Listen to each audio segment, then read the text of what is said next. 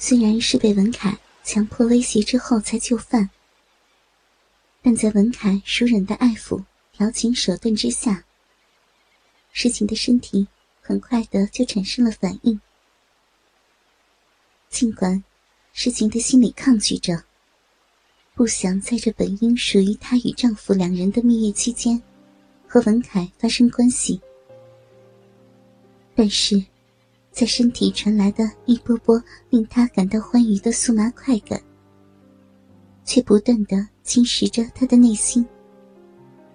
然后，随着文凯的侵入，逼离熟悉的保障快感，让诗情原本就不甚坚定的抵抗被一棒戳破。虽然心里残存不多的理智告诉他，不能在这个时候背叛丈夫。但正兴奋着自己的文凯，一张带着一丝邪气的脸，不知道什么时候，悄悄的映入了诗情的身心。就算诗情在内心里理智的想着，必须要挣扎抵抗，但是身体却依然被文凯的动作勾撩起热烈反应，一波接着一波的快感高潮。慢慢的侵蚀着诗情的身心，渐渐的开始随着文凯的侵袭做出反应，摇摆着身躯，配合文凯的动作。终于在诗情攀越第三次高潮，即将到达第四次高潮的时候，文凯突然用力的压按着诗情的纤腰，快速猛烈的抽插了十几下。将诗情送上高潮之后，拔出鸡巴，快速的套动了几下，将精液喷发在诗情的圆臀上。文凯正坐在还沉浸在高潮的余韵之中，无力的趴躺在沙滩上的诗情身旁，手指轻轻的拨开粘黏在诗情脸上的秀发。看着诗情晕染着一片潮红的美丽脸庞，心里感到无比的自豪畅快，忍不住俯身亲吻诗情无瑕的脸颊。诗情无力的睁开眼眸，带着一丝幽怨，妩媚的亲昵了文凯一眼后，随即又闭上了双眸，在两人身后。面对海洋不远处的礁石群中，一道身影，双手紧紧的攀握住身前尖利的礁石，轻轻的趴伏在那里，眼眸中流露出一丝的悲痛和哀伤不甘，殷红的鲜血顺着掌心滑落在礁石之上，不知道过了多久。当诗情回过神来，睁开双眼的时候，看见文凯呆坐在不远处的礁石上，定定的看着大海中一群群坐着浮潜的游客出神。诗情默默的穿上了被文凯扯下的泳衣，神色复杂的抬头看了一眼礁石上的文凯，转身往饭店走去。礁石上的文凯，并没有发觉事情的动作，只是望着大海出神。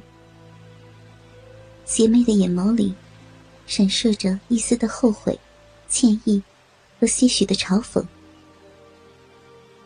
在他的身下不远处，两滩艳红的血迹，在海水的冲刷下，渐渐的变淡，消失。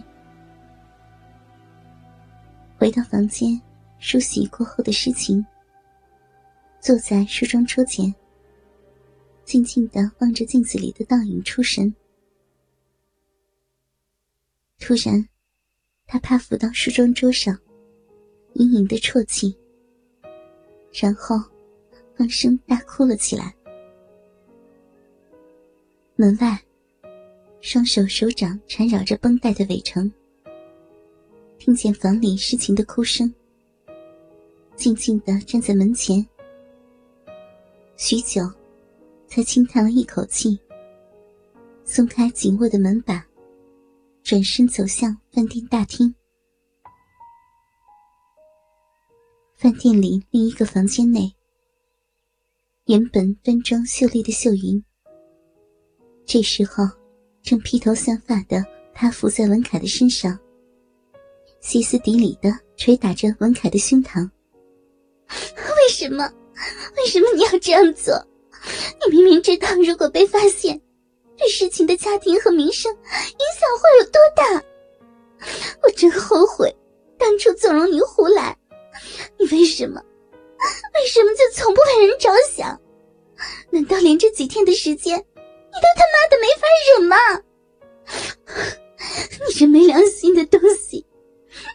里的时候，我任着你花天酒地；在公司里，你偷偷的把事情弄上手，我都可以睁一只眼闭一只眼，都可以帮你遮掩。可是你为什么？连出来度假都要乱搞，你要知道，人家夫妻俩是来度蜜月的，度蜜月的呀！任由秀云不停的捶打嘶喊，文凯只是默默的牵着秀云的纤腰，一声不吭，直到秀云力竭之后，才温柔的用手指拨开秀云的头发，擦拭她的眼泪。然后，将秀云拦腰抱起，轻放在床上。在秀云又气又羞，又有些仓皇的情况下，解开了她泳裤两旁的蝴蝶结，轻柔的舔弄着秀云的臂。一双大手隔着泳衣揉搓着秀云饱满的乳房。渐渐的，秀云被文凯的举动。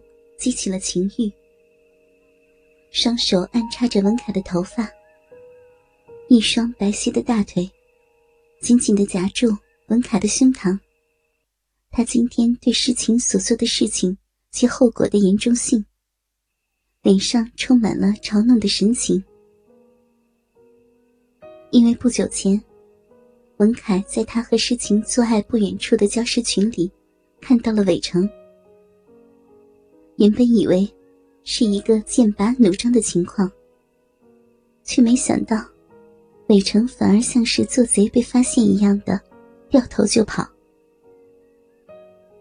之后，两人再次在饭店的大厅碰到，伟成尴尬的想避开文凯，却被文凯拉住。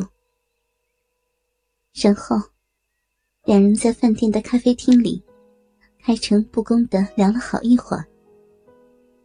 文凯本一开始怎么勾引诱惑诗情，之后怎么背着伟成在公司狂欢作爱，都一五一十的告诉了韦成。原本，文凯就做好了担负起破坏别人家庭婚姻的最坏打算，却没有想到，韦成反而反过来。拜托文凯，不要把他发现文凯和诗情私通的事情告诉诗情，还拜托文凯不要伤害诗情，因为他真的很爱诗情，不想诗情因为这些事情公开了而难过。只要诗情感觉到幸福，只要诗情还在他的身旁，伟成就觉得可以接受。想到伟成当时像是理亏一方的态度，文凯心里莫名的感到憋屈，一股恨铁不成钢的怒气憋在胸口，实在不吐不快。一只大手轻轻的划过秀云滑腻的背脊，听着秀云疲累之后的呓语，一个邪恶的计划渐渐的。浮现在脑海。